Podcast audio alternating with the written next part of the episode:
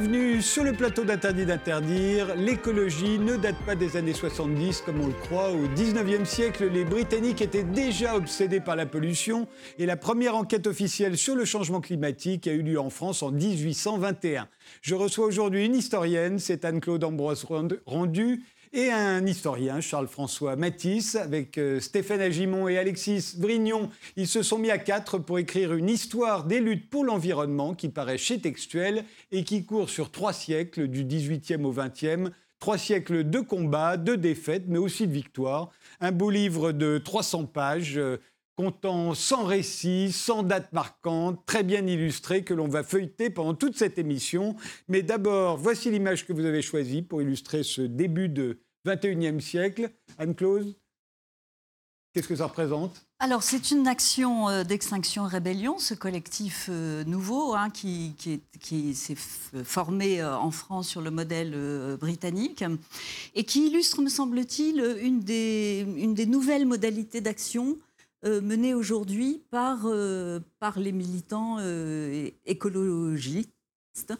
euh, avec cette, l'adoption de, ce qui n'est pas un, un sit-in, mais un lay-in, pourrait-on dire.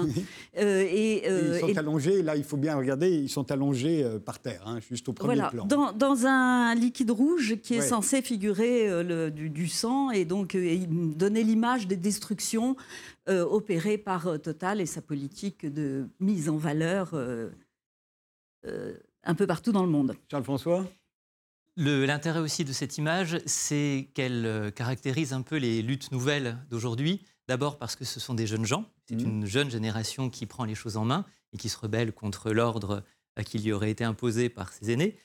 c'est aussi une action qui s'oppose à une multinationale, donc qui d'emblée prend une dimension euh, globale dans sa conception de la, de la lutte. On n'est plus sur des luttes locales, euh, de, voisinage, disons, mais vraiment sur une conception planétaire du combat environnemental.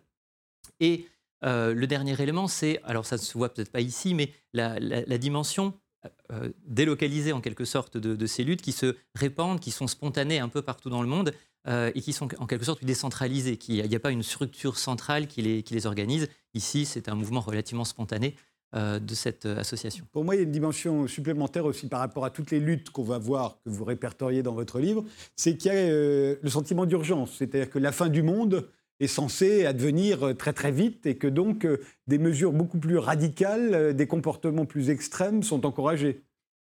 Oui, vous avez tout à fait raison. Ce, type de collectif un peu nouveau, bien qu'il s'inspire de précédents d'aînés tels Greenpeace, euh, est, né à peu près au moment où on a commencé d'utiliser euh, ponctuellement d'abord, puis massivement ensuite, la notion d'urgence climatique. Mm. Donc c'est bien pour répondre à cette urgence, qui ne concerne d'ailleurs pas que le climat, mais aussi l'effondrement de la biodiversité, etc., que ces jeunes gens se mobilisent.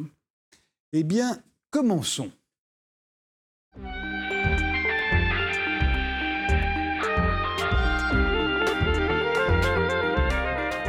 C'est donc euh, au XVIIIe siècle, euh, d'après votre livre, euh, le siècle des Lumières, que s'ouvre l'ère des combats en faveur de l'environnement. Et s'il fallait désigner une figure tutélaire, dites-vous, ce serait le philosophe Jean-Jacques Rousseau, qui paraît dès la page 19 de votre livre. Alors pourquoi Jean-Jacques Rousseau? Parce qu'il est une bonne illustration de l'esprit des Lumières. Euh, d'une part, et qu'il, en même temps, il, opère une espèce de, pas de côté à l'égard de, la philosophie des Lumières, qui conçoit encore l'homme comme étant maître et possesseur de la nature, et que justement Rousseau euh, va euh, suggérer d'établir un autre rapport avec le, monde des vivants, et va s'inquiète, est un des premiers à s'inquiéter des destructions opérées par les activités humaines sur le milieu naturel. Oui, les diverses facettes de, Rousseau correspondent bien à ce rapport nouveau à l'environnement. Euh, il est naturaliste, on s'intéresse, on a un regard scientifique sur la, nature, euh, ce qui se conforte au XVIIIe siècle et, manifeste cette extériorité en fait au monde naturel euh, qui va être la marque de la modernité. c'est aussi quelqu'un qui a un regard esthétique sur elle, alors comme certains de, ses contemporains, comme Bernardin de Saint-Pierre par exemple, et qui annonce en quelque sorte le romantisme déjà par, dans ses rêveries de promeneurs solitaires par exemple. Euh, donc ce, double mouvement euh, d'études scientifiques, de regard esthétique et de nostalgie d'un monde détruit par euh, déjà l'urbanisation, pas vraiment l'industrie chez lui, plus le, monde moderne dans son ensemble, pose les, fondements justement de ces combats environnementaux. Alors moi, là où j'ai été très étonné en lisant ce livre, c'est que dès 1829, on s'inquiète déjà des modifications du climat. Et, ça, c'est en France. Hein, Alors ça répond d'abord à un, phénomène planétaire euh, qui est l'éruption d'un volcan en Indonésie, le Tambora, euh, en 1815, qui projette donc euh, des, cendres un peu partout dans l'atmosphère et entraîne des perturbations climatiques dans le monde entier, notamment en Europe, où on parle en 1816 d'un été sans soleil. et d'ailleurs, ça a des conséquences culturelles, puisque le poète Byron va écrire un, un poème absolument magnifique qui s'appelle Darkness, qui imagine justement la victoire des ténèbres sur le monde et l'extinction de l'humanité qui brûle tout ce qu'elle a, euh, les forêts, euh, les maisons, etc., jusqu'à la dernière cendre pour obtenir un petit peu de chaleur et de, et de, de lumière. Donc déjà la fin du monde. Déjà la fin du monde, exactement. Donc euh, un phénomène climatique, enfin des, phénomènes climatiques perturbants, disons, pour, pour les Européens, suivi de pluie et de sécheresse qui effectivement suscitent des, des, inquiétudes. Et ces inquiétudes sont reliées également à des, des études qui avaient été faites dans les colonies insulaires où euh, on, avait constaté à l'île Maurice, à Sainte-Hélène, que en coupant trop de forêts, on perturbait les cycles de l'eau, euh, on entraînait plus d'érosion, euh, les, pluies se faisaient rares sur ces territoires insulaires, et des ingénieurs, des administrateurs français et britanniques en avaient conclu qu'il fallait prendre soin des forêts. Donc tout ça a amené en 1821, en fait, une, commission sur le, sur le oui, climat. Je me suis trompé de temps. Oui, c'est qui, qui a mené quelques enquêtes, comme ça, envoyé des questionnaires pour essayer de, de déterminer les raisons de ces changements climatiques, sans, sans grandes conséquences d'ailleurs sur le moment. Mais est-ce qu'on se trompait complètement à l'époque où on a déjà une vision euh, assez, assez juste de ce qui, ce, qui peut, ce qui est en train ou de ce qui peut se produire? Alors, on ne percevait pas, bien sûr, déjà un changement climatique global provoqué par l'industrie. Ça, non, c'est beaucoup trop, c'est beaucoup trop tôt. Euh, certains étaient plutôt, d'ailleurs, dans une pensée, plutôt à la fin du XVIIIe siècle, une pensée du refroidissement à venir de la, de la Terre pour diverses raison de, thermodynamique. Euh, donc on, ne pensait pas des perturbations au niveau euh, général. En revanche, on pensait des perturbations au niveau local mmh. euh, et en lien donc plus avec le, la déforestation qu'avec véritablement la pollution. Alors il y, a quelques penseurs déjà, mais très isolés, qui percevaient l'augmentation potentielle du, CO2 dans l'atmosphère à la suite de l'utilisation massive du, charbon. Mais c'est vraiment à la fin du 19e siècle, avec Arrhenius, que on va corréler climat et euh, émissions de, carbone, pas avant. On, y reviendra parce que lui, évidemment, prix Nobel de chimie, c'est le premier qui fait le, lien. Mais on voit bien que dès le début du 19e siècle, et ça va durer pendant tout le 19e siècle, euh, on se révolte contre les nuisances industrielles. Hein. Oui, alors on, se, révolte souvent euh, localement. Ce sont des révoltes locales qui sont liées. alors on peut, on peut évoquer plusieurs exemples. je pense précisément à, l'installation d'usines à Clermont-Ferrand qui ont suscité la mobilisation du voisinage. Donc ce sont des luttes locales euh, qui, euh, d'individus qui euh, s'inquiètent en réalité, alors d'abord pour, pour leur santé, pour l'effet que les différentes émanations des industries locales peuvent avoir sur leur santé. Il faut imaginer ce que c'était comme la fumée qui sortait des, cheminées qu'on voit là. Hein. C'était pas. Aujourd'hui, on n'a plus, on, ne sait plus ce que c'est. À l'époque, c'était dingue on, ne sait plus ce que c'est, on le sait d'autant moins qu'il euh, n'y a plus d'usines euh, qui fonctionnent dans les villes. C'est ça, hein. elles ont toutes été euh, déportées à l'extérieur. et donc, ils s'inquiètent pour leur santé, bien sûr. Ils s'inquiètent aussi parce que ça affecte leur, leur mode de vie quotidien. C'est-à-dire que c'est impossible de, faire sécher du linge dans le jardin parce qu'il est immédiatement sali. Et puis, ils s'inquiètent aussi, et ça, c'est pas forcément la, la plus noble des raisons, pour la valeur de leurs biens et on le voit bien à Clermont-Ferrand, hein, des, mobilisations qui, au milieu du, du, 19e siècle, visent au fond à, euh, obtenir le départ de l'industrie pour, euh, pour, que le, bien immobilier ne perde pas de, valeur et, soit revendable. C'est vrai que, comme vous le disiez, ces, pollutions sont extrêmes. On n'imagine pas aujourd'hui leur violence. On a des témoignages qui évoquent, par exemple, pour des usines de soude, euh, le fait que lorsque le vent repoussait les fumées qui se dégageaient des, cheminées sur des champs de blé, le, champ était brûlé en quelques minutes. Euh, donc ça, donne quand même une idée de la, nocivité en fait de ces, émanations, sans parler bien sûr pour le, Royaume-Uni notamment des nuages de fumée provoqués par la combustion du charbon, aussi bien par les industries d'ailleurs que par les, intérieurs domestiques. Et, à cette époque, les, autorités, le politique, est conscient qu'il y a un problème ou il donne systématiquement raison aux industriels? Hum. alors, il est conscient qu'il y a un problème, mais il donne raison aux industriels. en, France, par exemple, le, décret de 1810 euh, est un décret donc napoléonien qui euh, impose des enquêtes commodo et incommodo, donc d'insalubrité sur l'installation de certaines euh, fabriques et usines, qui sont donc selon le degré de nocivité, disons, elles ont ou pas le droit de s'installer en ville. Et en fait, ce, décret va priver en quelque sorte les tribunaux de, tout mot à dire, disons, sur, ces, sur les atteintes à la propriété, à la santé, etc alors que c'était vers les tribunaux que se tournaient les, citadins auparavant. Là, s'ils ont l'autorisation, voilà. Là, s'ils ont l'autorisation de l'administration, c'est que c'est bon. Voilà, on peut, on peut s'opposer à l'administration, mais ça prend plus de temps. Et elle est soutenue par le pouvoir politique, justement, qui veut encourager l'industrie, qui est euh, essentielle, bien sûr, au développement. La, première association contre la maltraitance des animaux, c'est à Londres en 1824. Euh, ça suit de très peu en France euh, en 1845. Ce sera la SPA. Ça n'est pas, on n'a pas attendu euh, là non plus la fin du XXe siècle pour penser que les animaux n'étaient pas juste des objets. on hein. sait qu'ils peuvent souffrir et on ne veut pas qu'ils souffrent sur la voie publique. C'est ça, voilà. Le, mobile profond de cette, de cette, double mobilisation en, en Grande-Bretagne comme en France, c'est quand même davantage euh, un, mobile qui en réfère à l'ordre public. C'est-à-dire qu'il n'est pas bon de euh, présenter le spectacle d'animaux souffrant ou agonisant sur la voie publique ou d'animaux simplement en but aux brutalités euh, des cochers et autres, et, autres individus qui sont en rapport avec eux, tout simplement parce que c'est un, ça peut être un ferment de, désordre, de démoralisation au sens où c'est mauvais pour la morale, et, la morale populaire. Et, ça peut provoquer des révoltes aussi. Et c'est ça. Les gens sont indignés par Ça provoque d'ailleurs des attroupements, des protestations, euh, en effet. Donc c'est davantage au nom de l'ordre public qu'au nom de la sensibilité animale qu'ont lieu ces mobilisations-là. Néanmoins, on sait que les animaux souffrent. Mais alors, on sait que les animaux. On a tendance à penser qu'on a découvert ça récemment. Non, non, non. Dès le 19e siècle, l'intérêt pour l'animal de compagnie, hein, parce que c'est vraiment le, siècle qui découvre l'animal de compagnie, et on voit les animaux de compagnie euh, devenir très, très, très, très courants.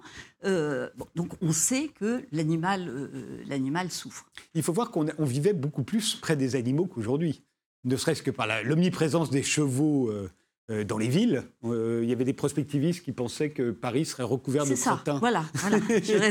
un mètre de, de crottins et qu'on ne pourrait plus circuler. on allait inventer l'automobile. Voilà. Mais, enfin, c'est vrai qu'avec les projections, on aurait été recouvert de crottins. Il y a un rapport avec le monde animal qui est beaucoup plus constant. Voilà, il y en a hmm. partout. Euh, il y a des animaux absolument partout, des abattoirs au milieu des villes. Il faudra les fermer. C'est Napoléon III qui va s'en occuper, en tout cas les, les, les réduire, en réduire le nombre. Mais les animaux sont absolument partout à ce moment-là. Il y a la, hum, en 1829, je savais bien que 1829 c'était une date importante, les paysans français résistent à la privatisation des forêts en se déguisant, on va appeler ça euh, la guerre des demoiselles, euh, et en enlevant des agents de l'État. C'est assez euh, extraordinaire. Oui, c'est une continuation en fait du, rapport de 1821. C'est pour ça que vous y aviez pensé. à la suite donc de ces inquiétudes climatiques, on va décider d'établir un code forestier pour mieux gérer les forêts, justement empêcher cette déforestation et euh, peut-être réduire les inondations euh, dans les plaines, etc. Et euh, les premiers incriminés sont les montagnards. On estime qu'ils ne sont incapables de gérer correctement les, forêts, des montagnes, qu'ils coupent trop de, forêts, qu'ils laissent paître leurs bêtes, qui habitent, qui abîment les pâturages, etc. Donc on va établir un code forestier qui est très mal perçu évidemment par euh, les habitants euh, des, forêts, des montagnes et des forêts en général, et qui ont un, besoin quotidien en fait de ces forêts pour chercher du petit bois, justement des fois pour euh, récupérer de, quoi faire paître leurs animaux, etc. Et, donc ça va entraîner une révolte, notamment donc cette guerre des demoiselles en, Ariège, qui se traduit par ces, ces, déguisements, ces manifestations, ces enlèvements, ces menaces de mort qui ne sont pas mises à bien, heureusement, et qui font reculer l'État en fait. C'est-à-dire qu'on on laisse finalement euh, un petit peu faire, euh, on laisse les, montagnards revenir à des pratiques antérieures où ils pouvaient utiliser quelque peu leur, euh, leur forêt. Et là, c'est une victoire ou c'est une défaite pour l'environnement? Ça, c'est une bonne question. je dirais que c'est une victoire parce que le, cette conception euh, que les communautés locales sont incapables de prendre soin de leur environnement va être une constante en fait de. Il va être utilisé pour la colonisation. C'est exactement voilà, c'est ce que je voulais dire tout à fait. Euh, c'est qu'on disqualifie donc les, communautés locales en disant voilà ils sont incapables de gérer les choses correctement. Il faut faire intervenir la puissance publique, les autorités, etc. Or euh, très souvent on constate quand même que contrairement à ce qu'on veut faire croire, les communautés locales, les gens qui vivent au quotidien justement leur environnement en prennent soin. Ce moment est important, euh, il me semble, à, deux titres. D'une part, parce qu'il euh, marque, euh, c'est un moment d'intervention de la puissance publique via le code forestier, donc vraiment l'État intervient dans, la, gestion du milieu, et que la réaction des paysans locaux a été perçue au moment même comme euh, la, trace d'un archaïsme, la manifestation d'un archaïsme. Voilà, ils défendent un droit coutumier qui est le droit de glanage. Or, la France est en train de se moderniser. Il faut absolument sortir de cette configuration-là.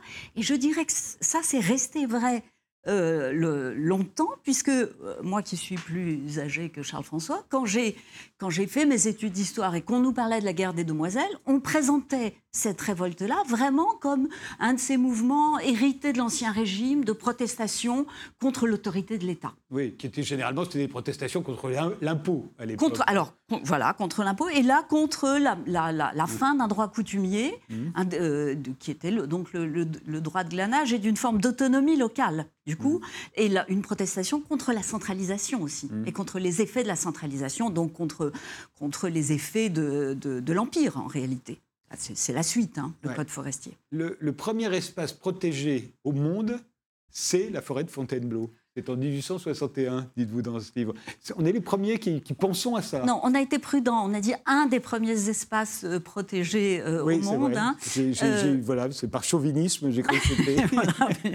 nous sommes tous. Mais vous n'en avez pas trouvé de plus ancien non plus. non, mais alors ça, c'est bon. Là, c'est sans doute faute de travaux aussi. Mm. Enfin bon, mm. disons, il faut rester prudent. Hein. Il faut toujours être prudent quand on fait de l'histoire avec la nouveauté, mm. l'inédit intégral. Euh, bon, alors l'histoire de la forêt de Fontainebleau et, de sa protection est comme euh, généralement assez bien connue. On, doit cette, protection et ce, classement à la mobilisation d'artistes, hein, les peintres de l'école de, Barbizon, et qui, euh, qui témoignent d'une sensibilité nouvelle à un milieu naturel. Il faut mettre beaucoup de guillemets naturel, puisque la, la forêt de Fontainebleau n'est pas n'est pas dans son état d'origine, c'est évident, euh, mais voilà, qui témoigne d'une attention, euh, d'une attention quand même nouvelle, une sensibilité à euh, des, paysages qui ne sont pas parsemés de ruines ou de, voilà, dans lesquels il n'y a pas forcément. Alors c'est pas pas le cas de, de, l'illustration de, notre notice, puisqu'il y y a des hommes, mais voilà, le paysage pour lui-même, la beauté du lieu euh, pour elle-même, y compris lorsqu'il ne s'agit que de rochers et d'arbres. Mmh. Et ça, ça c'est nouveau. On est en 1861, c'est, euh, il y a les impressionnistes au même moment hein, qui peignent euh, ces endroits-là. Il y a une sensibilité à ce moment-là qui est en train de...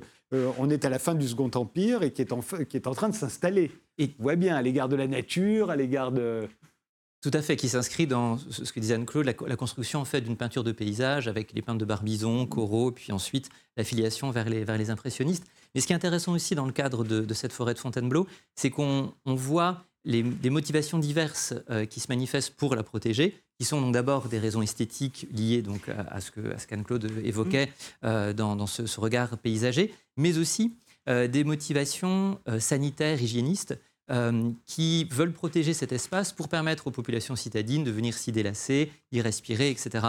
et en l'occurrence surtout des populations parisiennes qui avaient accès depuis les années 40 par le chemin de fer. tout ça a joué pour rendre cet espace populaire et euh, euh, suffire, disons, à ce que la pression parisienne essentiellement fasse bouger le pouvoir napoléonien euh, et, lui, le, convaincre de, protéger cet espace, mais avec des contradictions. C'est-à-dire que d'un côté, les peintres voulaient préserver cela absolument pour leur inspiration, et ils n'appréciaient que très moyennement, évidemment, de voir des touristes débarquer tous les week-ends et s'infiltrer un petit peu partout dans, le, dans la forêt. J'ai dit au début, les Anglais sont obsédés par la pollution pendant tout le 19e siècle. Hein. C'est normal puisqu'ils ont commencé leur révolution industrielle avant nous. Donc ils en, ont, voient les, les conséquences avant nous. Et, ça se cristallise beaucoup chez eux sur le smog. On donnera le nom plus tard, hein, vous l'expliquerez. Mais le brouillard à Londres, c'est une vraie catastrophe. Et euh, ça va donner ce très beau tableau de Whistler, d'ailleurs, euh, qui est un peu impressionniste, on, pourrait le croire en tout cas. Et euh, alors, la, pollution, ces fameux brouillards anglais, c'est de la fumée d'usine, hein, c'est la fumée du charbon. Alors, c'est la fumée de charbon, oui. Mmh. C'est d'abord la fumée d'usine et de plus en plus la fumée des intérieurs domestiques. C'est-à-dire que les principaux responsables dans la deuxième moitié du 19e siècle de la pollution de Londres, euh, ce sont euh, les, particuliers qui brûlent du charbon dans des cheminées qui ne sont pas adaptées mmh. euh, et qui fait que le, charbon se consume mal et rejette donc énormément de, de suie dans l'atmosphère. C'est alors traditionnel, c'est-à-dire qu'on a déjà des plaintes concernant ces émanations dès le, Moyen Âge pour quelques-unes, particulièrement à la Renaissance, et puis ça revient au XIXe siècle avec l'extension de la ville et l'accroissement de, cet usage.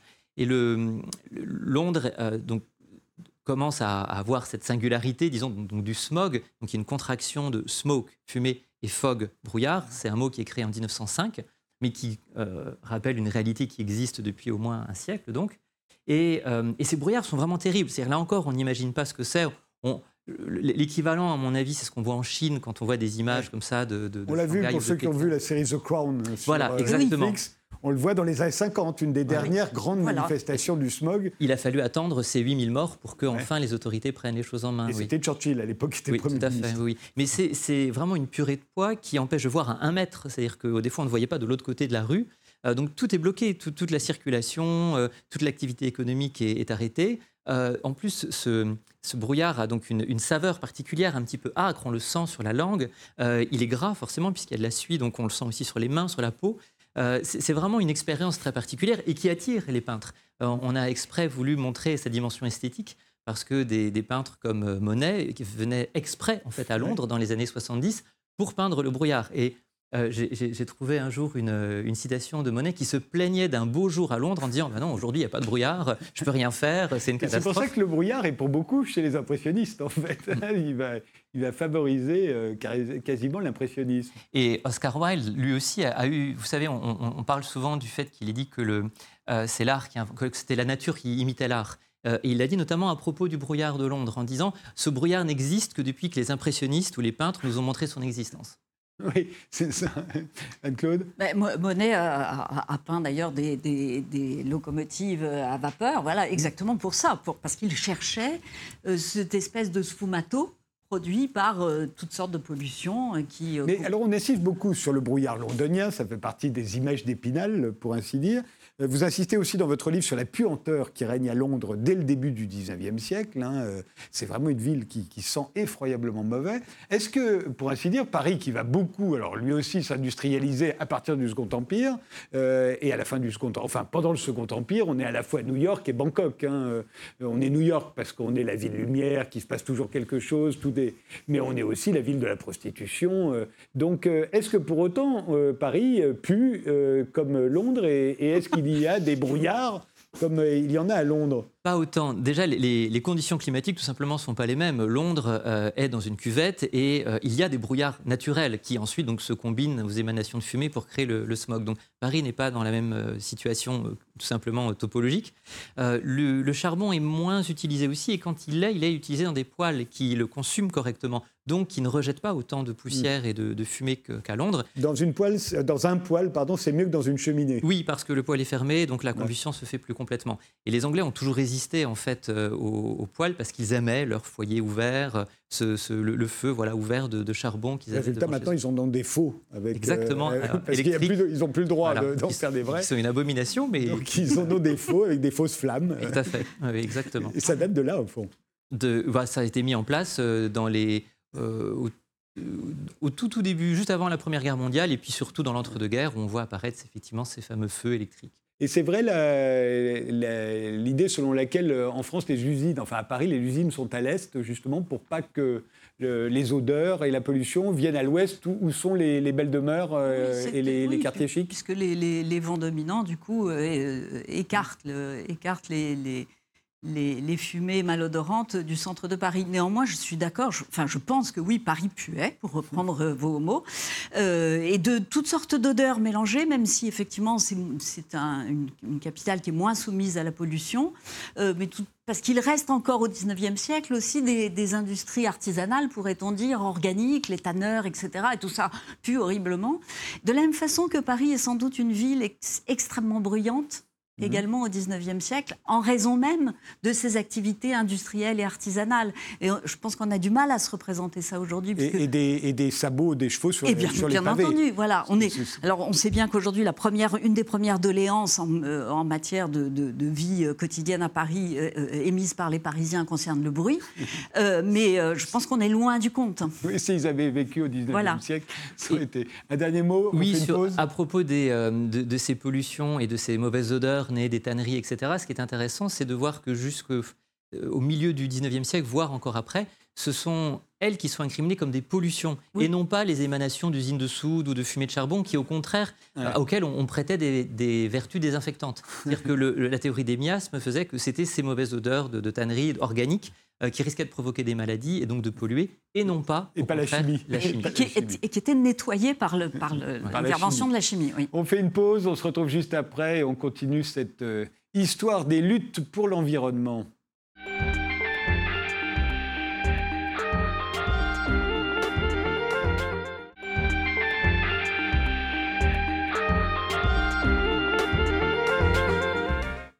C'est un beau livre, euh, une histoire des luttes pour l'environnement euh, qui vient de paraître chez Textuel. On continue d'en parler avec Anne-Claude Ambroise Rendu et Charles-François Matisse. Ils font partie des quatre auteurs, quatre historiens euh, qui ont écrit ce livre. Il y a également Steve Agimon et Alexis Vrignon.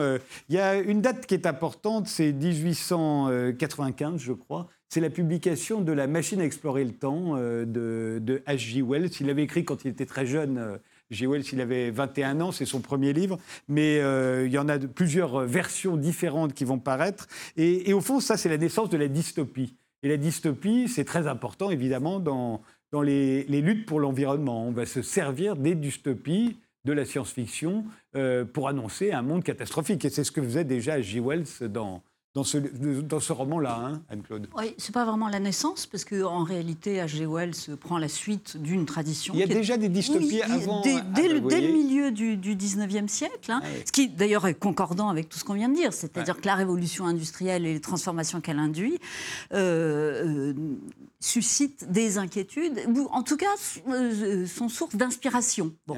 Donc il y, a, il y, a, différentes dystopies avant mais qui, sont des dystopies, c'est-à-dire des romans d'anticipation, des romans du genre futur, comme on les appelle d'ailleurs, hein, euh, qui présentent toujours une terre dévastée dans mmh. laquelle euh, il est devenu très difficile, voire impossible pour, euh, pour l'humanité de vivre. je pense notamment au roman de Rosny, L'aîné, l'auteur de, La guerre du feu. Hein, mais c'est pas plus tard, Rosny L'aîné Alors c'est à, peu près au même moment, euh, mais il y en avait eu d'autres avant, mmh. hein, euh, et qui, qui montrent une, une, terre à l'agonie mmh. sur laquelle le dernier humain s'éteint à la fin du roman. Donc, or, vous disiez, bah, c'est un élément important de, de, de ces luttes. En réalité, ça a été strictement, me semble-t-il, sans effet. Voilà, c'est de la littérature. Oui, on n'y croit pas. On n'y croit pas, puisque, puisque ce, sont des romans et que la littérature a des, des, visées de, distraction. On n'y croit pas, euh, les autorités n'y croient pas, parce qu'elles n'ont pas envie d'y croire, mais le lecteur, lui, il y croit. Alors, c'était évidemment la question de la réception, de bah, la sensibilité euh, à, ces, à, ces, causes naît aussi grâce à ça. Bien entendu, bien entendu, ça travaille quelque chose de, dans, l'ordre des représentations et des sensibilités, quelque chose vraisemblablement d'assez profond. Et puis il y aura d'autres euh, dystopies ensuite, et le succès croissant des dystopies montre que quelque chose en effet a quand même marché. Mmh. Mais bon, ça n'a pas changé grand-chose aux choix politiques qui ont été faits en matière de, gestion de la nature et d'écologie et de pollution. Et dans les deux cas, d'ailleurs, euh, dystopie, mais utopie aussi. On n'a pas mmh. que pensé à un futur affreux. On l'a pensé, mais euh, au, même moment, à la fin du 19e siècle, en Angleterre, il n'y a pas effectivement K.G. Wells, il y a toute une, à partir des années 1870, toute une série d'écrits d'anticipation qui anticipent donc un futur euh, catastrophiste ou non, euh, et qui permettent de penser notamment la transition énergétique. Alors, il ne le formule pas dans, mmh. de cette manière-là, mais ils imaginent un futur où le charbon ne serait plus dominant. alors en général, il est remplacé par l'électricité sans s'interroger de la manière dont on produit l'électricité, bien sûr. et quand ils envisagent le pire, alors là, du coup, effectivement, tout est détruit par le charbon. Euh, et par euh, l'étouffement mm. produit par le charbon. Mais on, a donc une réflexion positive ou négative et qui pénètre les milieux de la science. Pas les milieux politiques, c'est vrai, mais où on voit des scientifiques s'interroger eux-mêmes sur la manière dont on pourrait transformer le monde, euh, et notamment le Royaume-Uni, autour des énergies pour essayer de, changer un peu cette... Au fond, le charbon a une aussi mauvaise image quasiment au, du 19e siècle que le pétrole au 20e.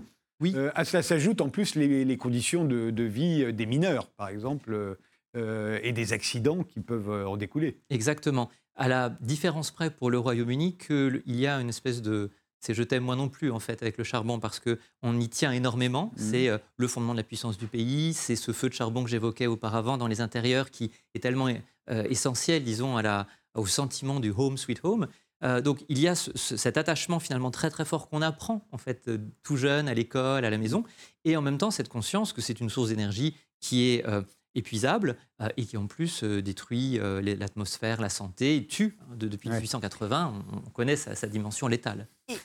Et, dans cet optimisme du côté français, on a le roman de Jules Verne, euh, Paris 1900, Paris 1900 qui, présente une ville euh, propre, justement nettoyée de ses miasmes, etc., par la, vertu de l'électricité. Il faudra attendre Barjavel avec Ravage pour euh, qu'on ait un roman qui montre que l'électricité ne résout pas les problèmes. Ravage, c'est 43. Hein, oui, c'est ça, 42, je crois. Enfin bon, peu importe. Le, Jules Verne est vraiment un, un, excellent représentant de ce point de vue, de ce point de vue, de la foi qui continue quand même d'animer majoritairement les gens à l'égard des progrès réalisables par la science qui vont permettre progressivement de répondre euh, aux, questions posées par euh, l'industrie et par les pollutions. ça va se maintenir, cette idéologie du progrès, elle va se maintenir assez longtemps. Bah, C'est seulement maintenant que, que quasiment ça s'est inversé.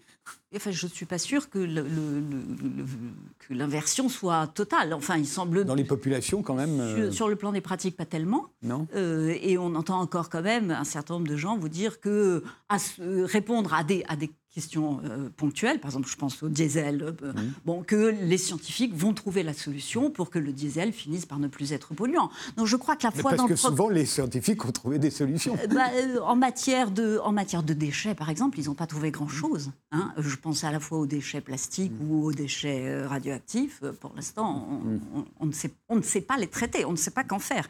Bon, à l'ensemble d'ailleurs des déchets industriels, à part les enfouir dans un grand trou, on ne sait pas. La science n'a pas réponse à tout. Jusqu'à présent, n'a pas eu réponse à tout. C'est ce qu'on peut dire. Je suis entièrement d'accord. Mais cette question du progrès, elle est au cœur aussi de nos interrogations dans l'ouvrage, euh, puisque c'est un peu elle qui a rythmé les quatre parties qu'on a, autour desquelles on a organisé nos, notices. Euh, ce qui nous a donné bien du mal d'ailleurs, parce qu'on euh, on voulait absolument sortir de l'idée d'un récit où, comme vous le disiez au tout début de l'émission, tout d'un coup, dans les années 70, on prend conscience qu'il y a des problèmes environnementaux. on voulait sortir donc de cette vision linéaire en fait de l'histoire en montrant qu'il y a donc des phases, euh, des alertes très tôt, euh, qui sont entendues ou pas, qui agissent ou pas. Mais euh, en tout cas, ce qui est clair, c'est que le, on, a, on, reste encore accroché à cette idée de progrès, mais malgré tout, à partir de, des années, de la fin des années 1960-70, ce progrès est plus contesté de façon mm. plus, plus organisée, plus philosophique aussi, en quelque sorte. Euh, et aussi plus, euh, plus concrète par des actions et aussi par une prise de conscience euh, des, apories du système industriel. Et, par la jeunesse même, qui est, ce qui est une vraie révolution, parce que la jeunesse, a priori, est, en phase avec le progrès, elle l'espère, elle l'attend, elle pense qu'elle en profitera.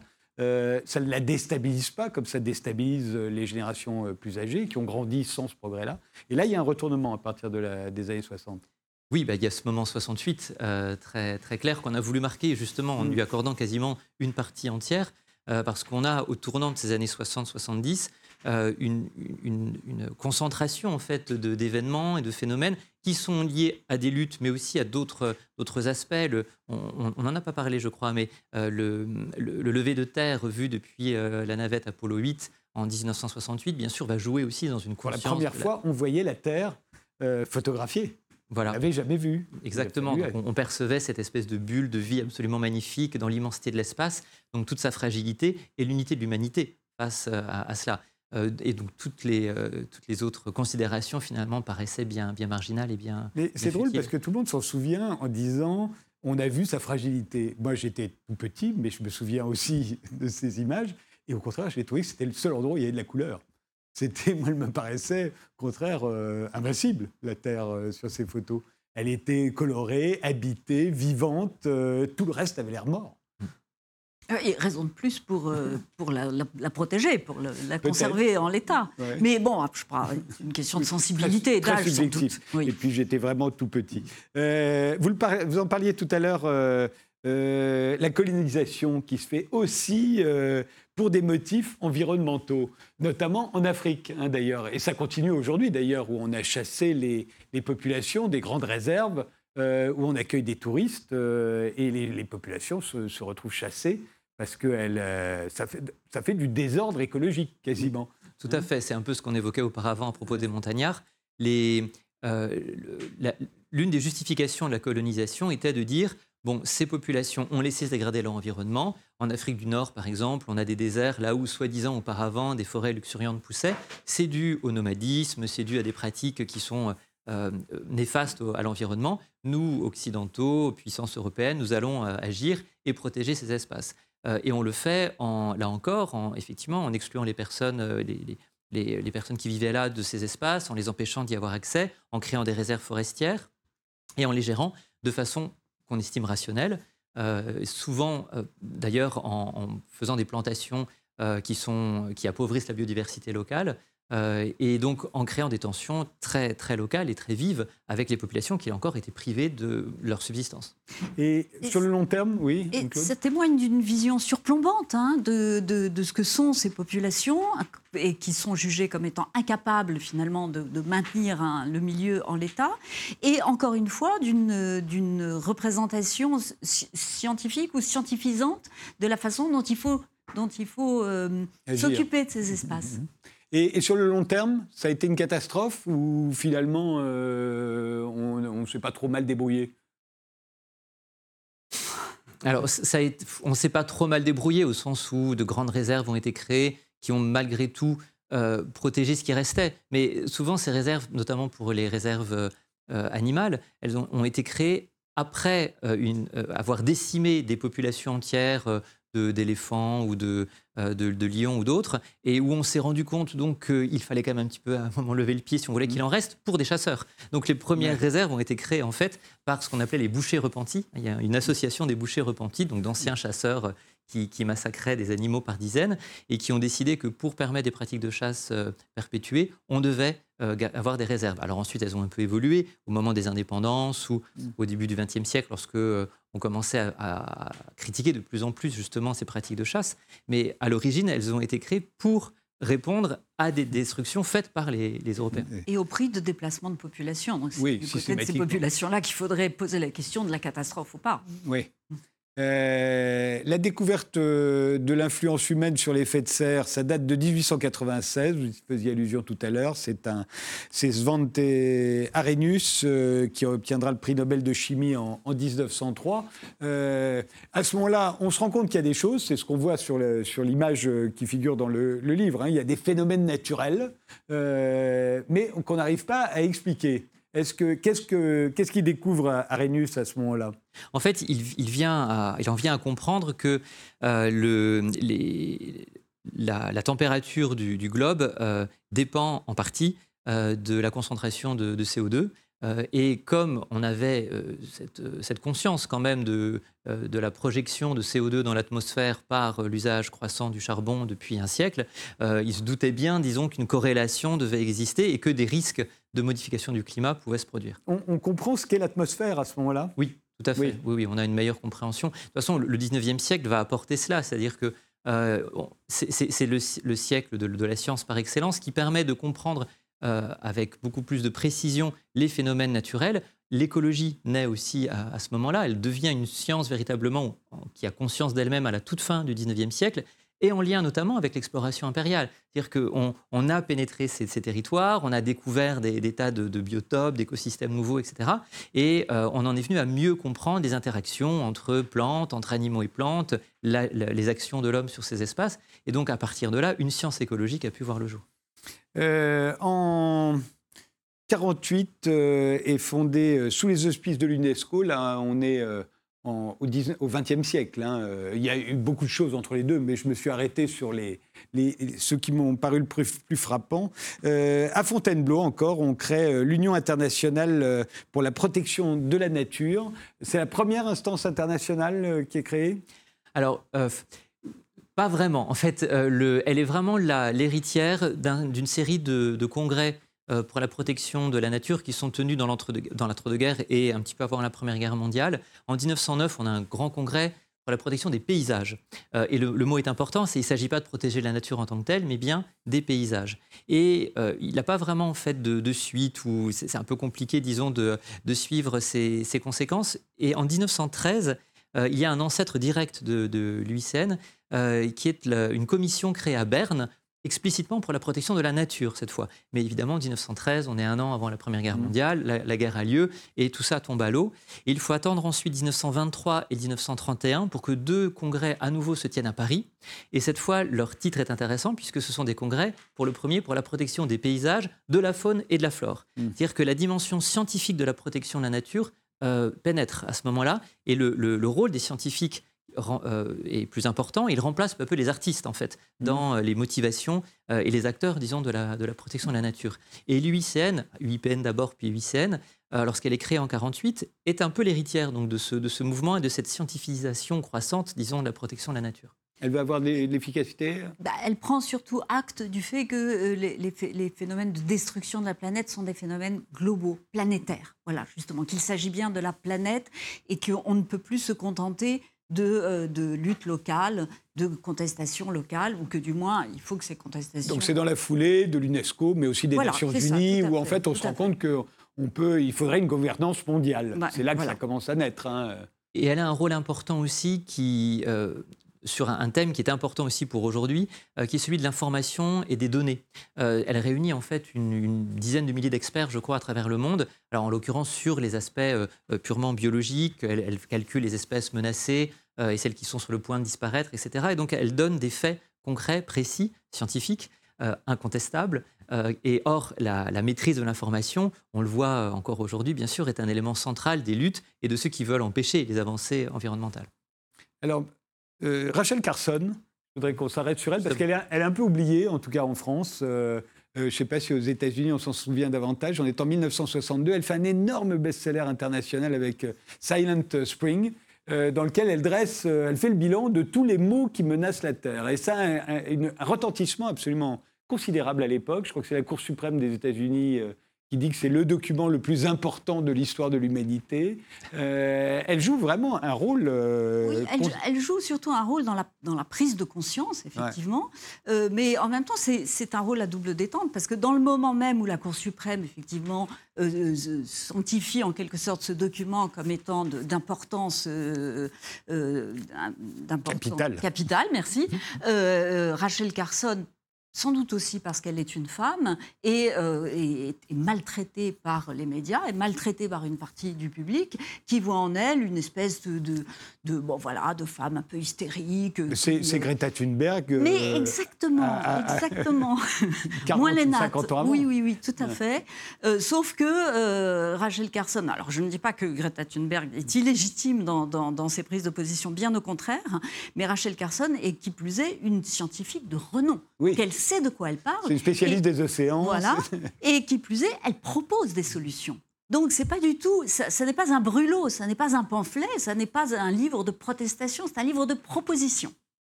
Et c'est là justement qu'on voit l'importance, de, encore une fois, de ces aspects scientifiques et de ces données. Elle a été disqualifiée, comme tu le disais, par, parce que femme, parce que euh, elle, avançait des, des, éléments pourtant étayés scientifiquement, mais qui n'étaient pas euh, acceptables pour, pour nombre de scientifiques. et qui mettaient euh, enfin, l'industrie en difficulté. Ah, bien sûr. Et l'industrie agroalimentaire mais C'est aussi ce qu'on lui reprochait, enfin, me semble-t-il, c'est son pessimisme aussi. C'est-à-dire qu'on en revient, on a confiance dans le progrès, on dit qu'on trouvera toujours une solution, et au fond, ceux qui sont trop pessimistes, ceux qu'on appelle aujourd'hui les, les, effondristes, les collapsologues, et on aurait pu la traiter de ça à ce moment-là, même si elle trouvait des, même si elle, donnait des solutions. Euh, en fait, ça passe pas. Très souvent, on se dit bon, oui, bien sûr, il ne faut pas continuer comme ça, mais on trouvera bien un moyen. Oui, ça passe pas comme si l'observation, simplement, mmh. hein, c'est de l'observation qu'elle fait. L'observation de ce qui est n'était pas suffisante pour convaincre. Oui. Il y a euh, quelque chose qui va peut-être participer de la conviction qu'on va se faire que l'environnement c'est important. C'est le naufrage du Torrey Canyon en 1967 euh, en Bretagne, la marée noire. Là aussi, moi j'étais enfant, alors ça c'est un vrai souvenir. Les, images qu'on voyait, ben, ces images-là d'ailleurs qu'on retrouve dans votre livre, euh, ça, ça frappe vraiment la population française. Hein. Oui, parce que c'est très vite euh, médiatisé. Alors là, je pense, voilà, on voit. On ne peut pas l'éviter, là. on ne pouvait pas l'éviter, mais euh, euh, c'est aussi les possibilités technologiques des médias mmh. qui, qui, permettent cette médiatisation massive. Et parce qu'on voit bien là, avec l'image du macareux enduit de, enduit de pétrole, qu'on a pris conscience à la fois, encore une fois, on a c'est une histoire de prise de conscience qui ne cesse pas de, se renouveler. Hein. C'est ça mmh. qui est un peu terrible. Euh, donc, euh, on, s'est bien rendu compte que, euh, en effet, les pollutions étaient liées aussi à, l'état du commerce international. voilà, la, marée noire. Et puis, le deuxième élément, c'était la, sensibilisation euh, via ces images d'animaux englués dans le pétrole, euh, qui ont, dont beaucoup sont morts, et puis euh, de la mobilisation des, des Bretons, hein, qui sont venus nettoyer ces plages avec ce qui leur tombait sous la main, c'est-à-dire des pelles, des râteaux, des, enfin, voilà, et qui sont venus essayer de sauver ces oiseaux. Et là, on a un, un, macareux. or, le macareux, c'est une c'est un, emblème de la protection de la nature puisqu'il euh, a été, euh, il a été l'objet d'une protection à partir de 1912 sous l'effet de mm. l'action de la LPO euh, dans les, sept îles. Donc bon, il y avait, voilà, je crois que cette, cette double. Alors là, à partir de là, on voit bien que tout va s'enchaîner. Hein. Là, on se rapproche des années 70. Dans les années 70, il y a la résistance contre les voies rapides dans Paris. Il y avait des projets à l'époque pour qu'une autoroute arrive d'Orly à la gare euh, Montparnasse, par exemple, euh, trois ou quatre voies. Euh, il y a les, voies express, la voie express rive gauche que Annie Hidalgo a fini par fermer. il y a eu encore beaucoup de protestations au moment où elle l'a fermée, mais il y a déjà des protestations à l'époque quand on l'a construit. Oui, tout à fait. Et le, si je peux juste revenir sur la marée noire, en lien avec ce qu'on vient de dire ici, c'est la marée noire avait cet intérêt aussi de relier le global au local. Mmh. Euh, c'est-à-dire qu'on voilà, on avait un phénomène lié donc au commerce international, comme tu le disais, euh, au poids du pétrole dans le, dans le monde, euh, et qui, qui, avait un impact direct sur les Bretons. Et je, crois qu'on a mis une, une image parmi les gens qui, qui, enlèvent le pétrole d'une Bretonne avec sa coiffe. Mmh. et c'est important justement parce que on voit l'impact local précis sur le quotidien des gens de phénomènes multinationaux et, et globaux. Et en fait, pour ce qui est de, euh, des voies rapides, alors là, c'est une lutte vraiment purement locale, mais qui mmh. s'inscrit bien sûr dans une conception générale de la modernité, euh, de, du tout automobile, euh, de la rapidité à tout mmh. Craint. et on, ne peut que remercier pour ceux qui habitent Paris, ceux qui ont lutté contre ces. Mais c'est le moment où on fait des grands films sur les embouteillages, sur parce que ça s'inscrit contre une conception de la ville qui était vraiment le projet pompidolien. Hein.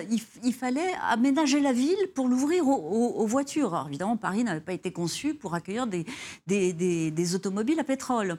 Euh, et donc c'est une mobilisation qui, n'a pas d'intérêt que local parce qu'elle elle, elle, force les, individus, les, citadins à s'interroger sur la ville qu'ils veulent. Dans mmh. quelle ville est-ce qu'ils veulent vivre?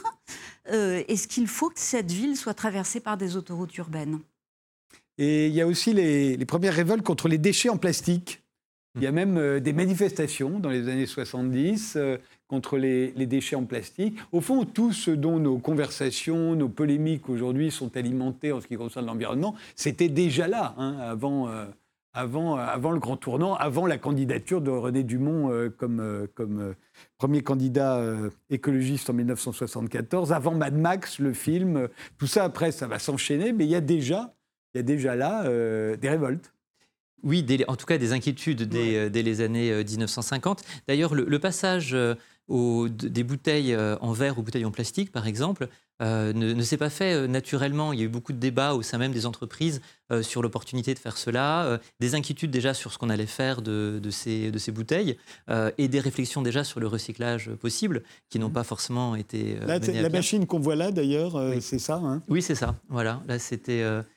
pour récupérer effectivement le, plastique ou, verre ou, le métal. Tout à fait. Mais on n'est pas encore du tout. Il faut se souvenir aussi qu'avant ces bouteilles en plastique, les bouteilles étaient en verre, on les rapportait. Il y avait la consigne. Il y avait la consigne. Là, il fallait les rapporter. C'était mmh. lourd. L'avantage mmh. des, bouteilles en plastique, c'est qu'on n'a pas besoin de les rapporter, que c'est beaucoup plus léger. Oui, tout à fait mais on n'est pas du tout encore, évidemment, à une réflexion comme celle d'aujourd'hui, où on perçoit la présence de microparticules de plastique euh, partout. Euh, il n'y a plus un espace sur la Terre qui est échappé à ça, hélas. Euh, et l'une de nos déceptions, disons, dans le livre, qui est magnifiquement illustré, c'est qu'on aurait aimé avoir une image qui représentait des sacs en plastique euh, sous, sous l'eau qui flottaient comme des méduses. Euh, et vraiment, quand on ne prenait pas attention, on avait l'impression que c'était des êtres vivants.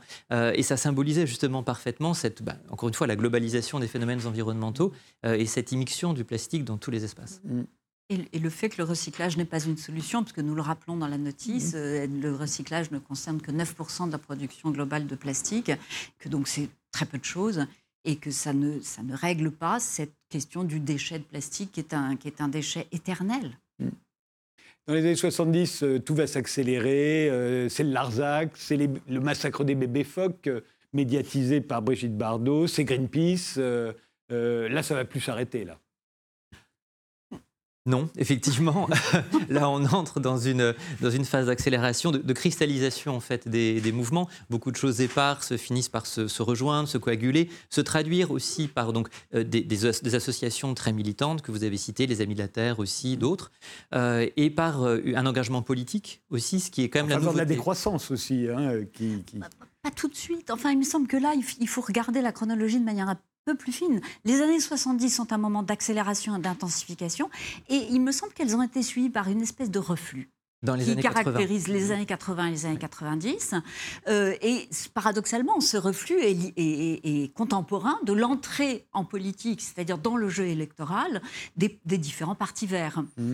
Euh, mais il y a eu comme une démobilisation de, des, militants euh, ordinaires, des militants Oui, ça revient plus, plus fortement avec le 21e siècle. Voilà. Mais cette démobilisation explique effectivement, comme tu le dis, sans doute l'entrée en politique. C'est-à-dire qu'il a fallu un peu compenser d'une certaine manière ce, cet euh, essoufflement associatif et militant pour en... On peut le lire à l'inverse. Aussi, effectivement. Oui. Certains le font. Une histoire des luttes pour l'environnement, ça vient de paraître chez Textuel. Euh, merci Anne-Claude Ambroise Rendu. Merci, Charles-François Matisse. Merci de nous avoir suivis et rendez-vous au prochain numéro.